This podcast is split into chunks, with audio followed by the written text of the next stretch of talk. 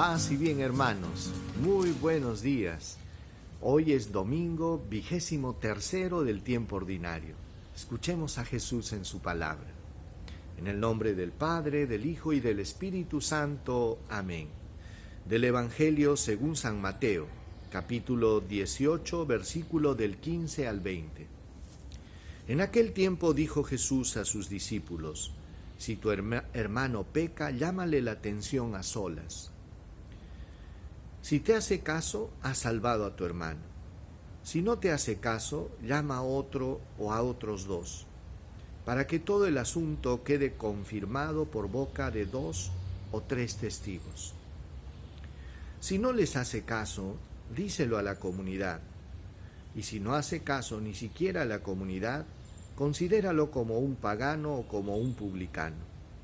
Les aseguro que todo lo que aten en la tierra quedará atado en el cielo, y todo lo que desaten en la tierra quedará desatado en el cielo. Les aseguro además que si dos de ustedes se ponen de acuerdo en la tierra para pedir algo, se lo dará mi Padre del cielo, porque donde están dos o tres reunidos en mi nombre, allí estoy yo en medio de ellos. Palabra del Señor. Gloria a ti, Señor Jesús. Hermanos, el tema central de esta lectura es la corrección fraterna y la oración en comunión fraterna también. Jesús nos da unas pautas claras sobre cómo tenemos que corregir. Y dice, si tu hermano peca o si tu hermano ha cometido un error, acércate y corrígelo a solas. Miren qué interesante y qué delicadeza de lo que plantea Jesús para corregir al hermano. La corrección es un acto de amor, no es un juicio o una condenación, no es catalogar a un hermano y etiquetarlo, sino que por el contrario es un acto de amor. ¿Por qué? Porque cuando tú corriges al hermano, lo primero que tienes que hacer es pensar bien del hermano no pensar que el hermano es malvado o que es perverso, sino pensar que el hermano es bueno solo que se ha equivocado. Entonces yo me acerco para corregirlo, para que él pueda tener luz y pueda volver al camino. Si tu hermano te escucha, dice la palabra, habrás salvado a tu hermano. Si no te hace caso, ¿qué hay que hacer? En este, en, esta, en este momento, dice Jesús, llama a otros dos para que el asunto quede resuelto entre tres personas. Pero ¿cuál es la finalidad de esto? No es pensar mal del hermano, es pensar mal de mí, que de repente no he sido un buen instrumento para transmitir el mensaje, y con el testimonio de otros dos, entonces la cosa va a quedar más clara.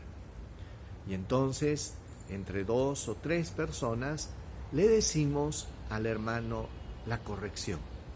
Si el hermano escucha y se corrige, habrá salvado a tu hermano. Si no te hace caso y sigue persistiendo ahí en la oscuridad y en el error, entonces díselo a la comunidad. Fíjense la gradualidad de la corrección. Primero a solas, después con dos testigos, después a la comunidad. Si ya delante de la comunidad y de todos no quiere hacer caso el hermano y persiste en su obstinación en el mal o en el error, el Señor nos dice, ya habrás hecho tu parte, ya déjalo, porque no se puede ayudar a alguien que no quiere que lo ayuden.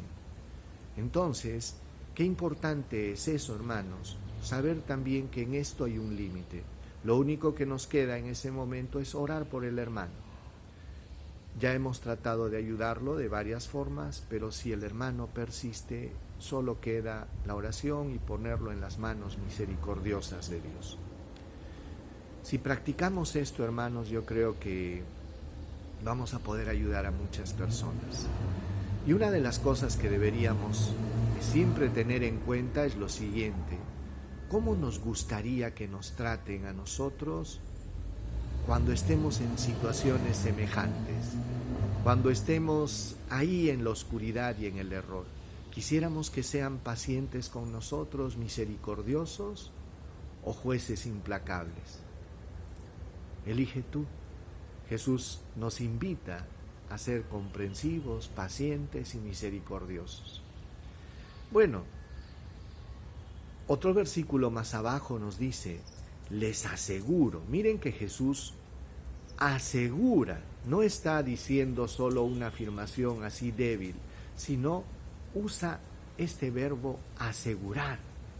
Con toda certeza les aseguro que además, además que si dos de ustedes se ponen de acuerdo en la tierra para pedir algo, se lo dará mi Padre del cielo.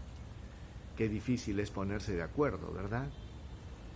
Pero esa es nuestra tarea, construir la comunión fraterna, ponernos de acuerdo, estar en un mismo espíritu, hace nuestras oraciones poderosas.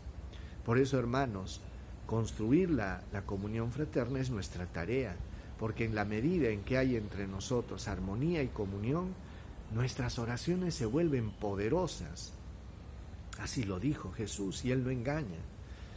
Y después decía, porque donde dos o tres están reunidos en mi nombre, allí estoy yo en medio de ellos. Qué maravilloso. Esto debería convertirse para nosotros en una gran convicción. Cuando dos o más están reunidos en mi nombre, yo estoy ahí. Pidámosle pues, hermanos, a Jesús que nos dé la gracia de ser constructores de paz, de construir la comunión y de ayudarnos los unos a los otros cuando estamos en el pecado o en el error. Señor, gracias porque eres paciente con nosotros. Gracias Señor porque eres misericordioso.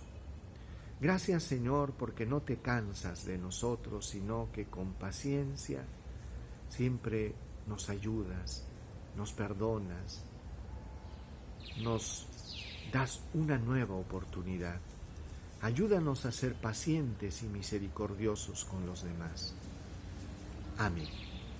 El Señor esté con ustedes y con tu espíritu. Dios Todopoderoso derrame su gracia y bendición sobre ustedes, los proteja, los defienda, les muestre su rostro, los llene de su paz. Dios Todopoderoso los bendiga en el nombre del Padre, del Hijo y del Espíritu Santo. Paz y bien hermanos y que tengan un lindo domingo. Dios los bendiga, nos vemos el día de mañana. Paz y bien.